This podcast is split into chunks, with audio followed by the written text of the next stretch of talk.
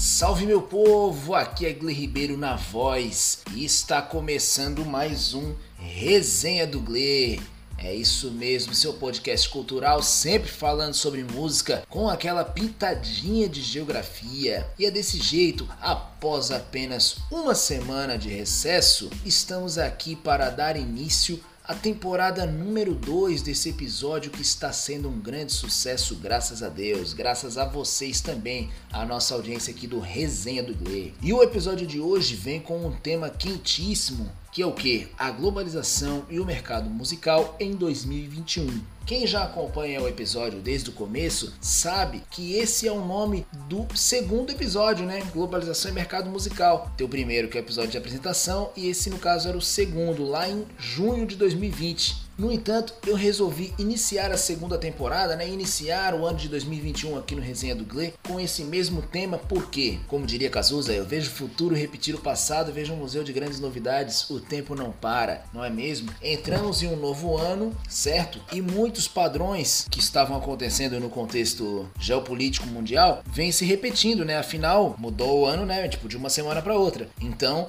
muitos padrões estão se repetindo, no entanto, a gente consegue aí já mapear algumas modificações do contexto de janeiro e de dezembro 2021, 2020 lá do início da pandemia, né, de março, abril, maio tá certo? Então muita coisa se manteve igual, mas algumas coisas acabaram é, se modificando, né? O panorama de certa forma apresentou algumas mudanças e são essas permanências e mudanças então que eu vou elencar aqui no nosso episódio. Então, para quem não ouviu o episódio número 2, globalização e mercado musical, eu recomendo, já vou recomendar aqui de antemão, né? Terminando esse episódio, a pessoa vá lá lá embaixo no catálogo, tá lá número 2 e ouve para poder contextualizar legal. Mas já dando aqui a minha contextualizadinha sobre esse episódio, lá eu falei sobre as três fontes de renda, digamos assim, dos artistas, né, que seriam os shows, os royalties e o merchandising, né, os produtos com a marca do artista e os royalties seriam os direitos autorais, direitos conexos, né?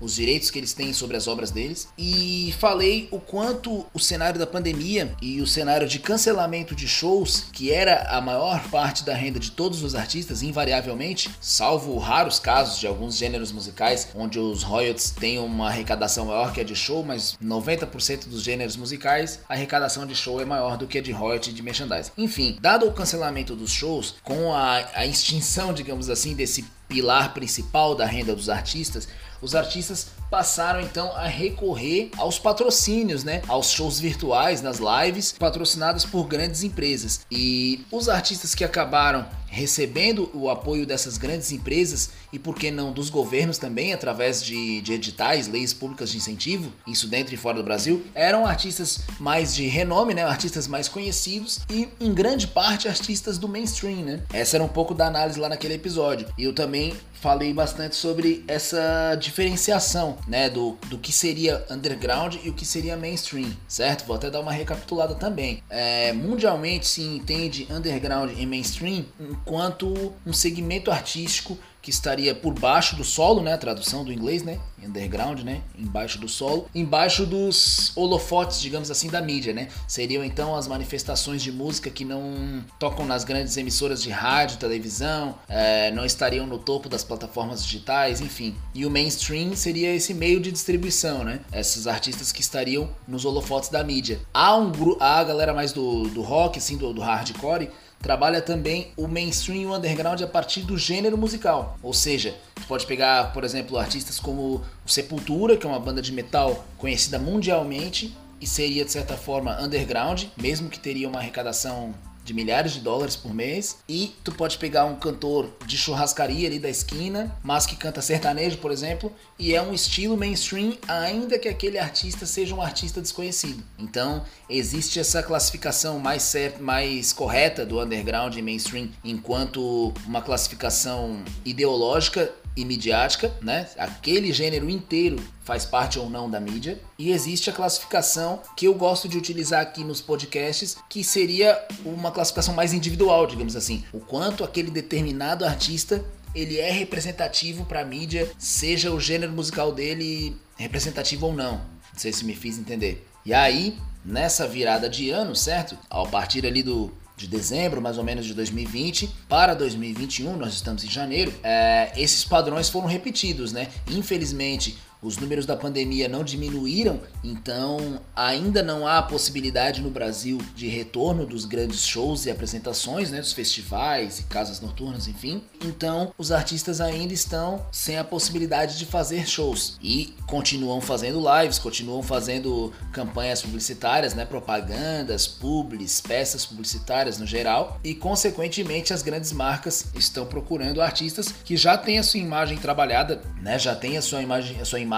conhecida pelo grande público para representar as suas marcas, né? Isso é um tanto quanto, quanto óbvio. No entanto, o que acontece em 2021, quando eu tô falando 2021, eu tô lembrando de dezembro também, já tô botando dezembro como 21, beleza, galera? É, quando eu estou falando de 2021, a gente enxerga então a permanência desse padrão, mas com pequenas modificações que é o que? Uma divisão é, ideológica, digamos assim, de quem voltou a fazer show ou não, porque a partir de dezembro começaram a, a pipocar, digamos assim, começaram a, a surgir uma série de festas clandestinas, né, divulgadas na internet, mas divulgadas assim por baixo dos panos, né, onde as pessoas divulgavam os locais em cima da hora e faziam divulgação em grupos WhatsApp, e não abertamente nos sites e etc, com artistas do mainstream participando, artistas do mainstream de gêneros populares, diga-se de passagem, né, artistas de de axé, de pagode, de sertanejo, de pagodão baiano, de funk, é, de música eletrônica. E é muito válido ressaltar que artistas de gêneros populares estavam se apresentando de maneira clandestina em grandes eventos. No entanto, esses eventos eram é, destinados, digamos assim, para as elites, né? O ritmo é popular, mas aquele artista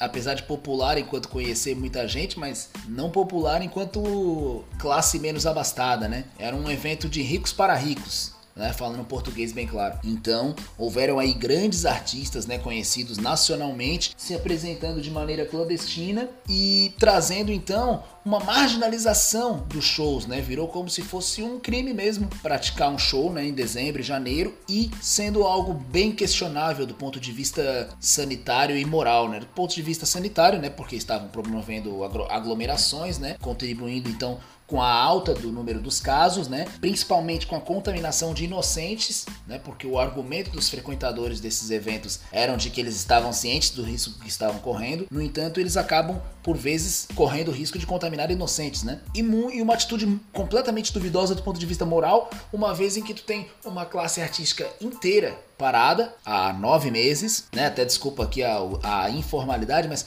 só o bonitão, né? Só os bonitão que querem voltar a fazer show, né? É, apenas alguns artistas escolheram voltar a fazer shows de maneira clandestina, deixando então como se fosse toda a classe artística desassistida e, e o lugar ao sol só para eles, né? Do palco e ignorando né, todo esse contexto social de união, né, não só união com os outros artistas, mas de união com a população no geral. Né? É, mas eles estavam a serviço das elites, né? as elites queriam comemorar Ano Novo de alguma forma e eles foram lá cantar pro ano novo dessa galera, como fazem lá, o, como fizeram lá os músicos do Titanic, né, tocando e o navio afundando, né? É uma prática que eu não concordo, mas essa prática aconteceu, eu concordando ou não, tá certo? Aliado a isso, ocorreu uma marginalização e uma ampliação, digamos assim, da distância entre os artistas de pequeno porte e de grande porte, certo? O que eu quero dizer com isso? Com a proibição dos grandes shows, a partir ali de agosto, mais ou menos, de 2020, pelo menos aqui em Santa Catarina, é, os bares e food parks, praças de alimentação, alguns lugares menores assim, foram autorizados a reabrir, certo? E autorizados a reabrir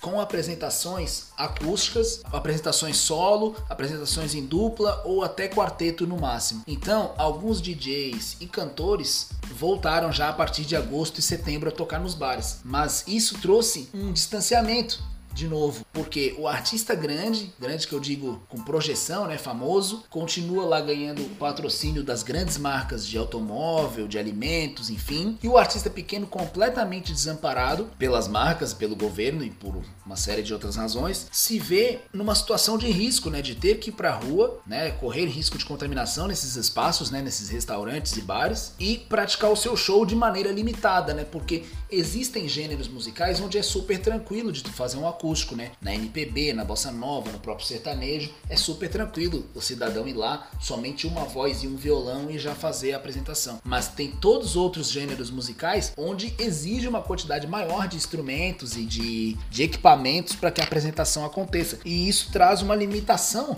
querendo ou não, uma limitação artística, uma limitação de performance e limitação profissional também. Porque a partir do momento da liberação dos bares, os cantores e violonistas podem voltar, né? O cantor que sabe tocar violão, então o cantor que leva uma pessoa para tocar violão, ele pode voltar. Mas os outros profissionais da cadeia dos eventos, da cadeia da de música, ainda estão desamparados de certa forma porque existe a lei que permite, né, até quatro pessoas no palco, né, até um quarteto, vamos supor. Só que músicos de acompanhamento, né, pessoal que toca instrumento de sopro, instrumento de corda, tipo violino, violoncelo, essas coisas, ainda continua sem fazer show, né, porque se pode um quarteto, o pessoal vai colocar os instrumentos mais básicos, né, bateria, baixo, violão e voz, pum, já deu o quarteto, certo? E o mesmo vale para quem trabalhava em grandes shows, né, produtor de turnê, iluminador, técnico de som, é, operador de LED.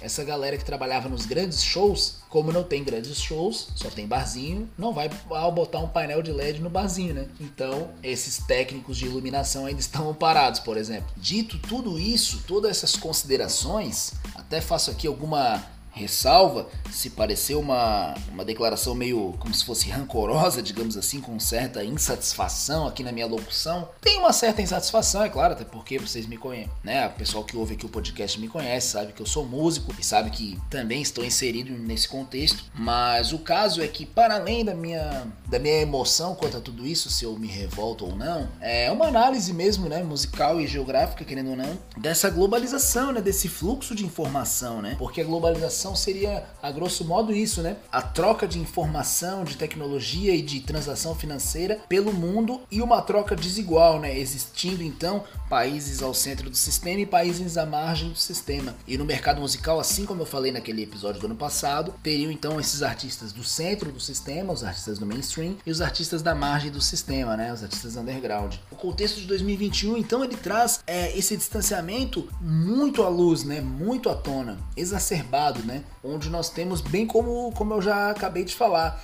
é, artistas limi, limitando a sua gig, né, limitando o seu grupo para poder continuar trabalhando, continuar sobrevivendo, né, e se colocando em risco, indo né, para as pizzarias, restaurantes e food parks, enfim, fazer lá o seu acústico. E alguns artistas, de maneira inconsequente, indo fazer festas de Réveillon clandestinas e um governo que não apresenta um plano 2021 para uma lei de incentivo, para né, as lei Aldir Blanc, né, de incentivo aos artistas, enfim, as grandes marcas que Algumas fazem concessões a artistas menores, mas continuam trabalhando com artistas maiores e então o cenário de 2021 ele permanece parecido com o de 2020, mas ele traz aí essas modificações, né, com a estação, digamos assim, né, chegou o verão e ele trouxe essas modificações. E estamos apenas no início do ano, né? A, a ideia é que a vacinação, pelo menos dos grupos de risco, ocorra ainda no primeiro semestre aqui no Brasil e que os shows, eventos, exposições, enfim, retornem gradativamente no segundo segundo semestre, né? E a ideia é sempre, né, enquanto músico, é ter um mercado musical mais aquecido, mais justo, mais dinâmico e o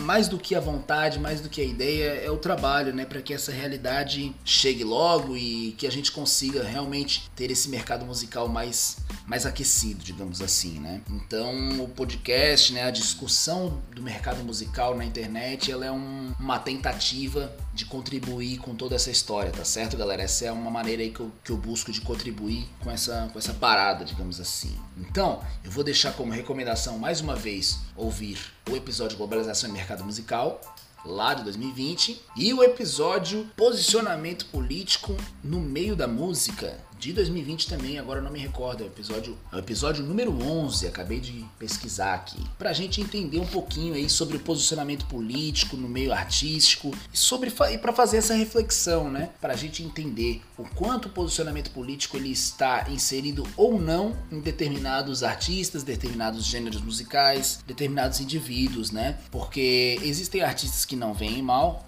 voltar a se apresentar agora no meio do caos, e tem outros que até podem ver mal, mas infelizmente às vezes tem que aceitar as propostas de trabalho para poder justamente se manter trabalhando, mas acaba por vezes de certa forma tendo aí que enfraquecer o seu discurso, não por hipocrisia, mas por necessidade, né? Então, essa é a reflexão que eu trago hoje. Mercado musical e globalização em 2021, aqui no Resenha do Gle. Pô, falei bonito agora, parece até o Globo Repórter. Muito obrigado, galera. Todo mundo que ouviu esse episódio até o final. Esse ano vai ser bom demais, temos fé. Vamos junto. Viva a democracia!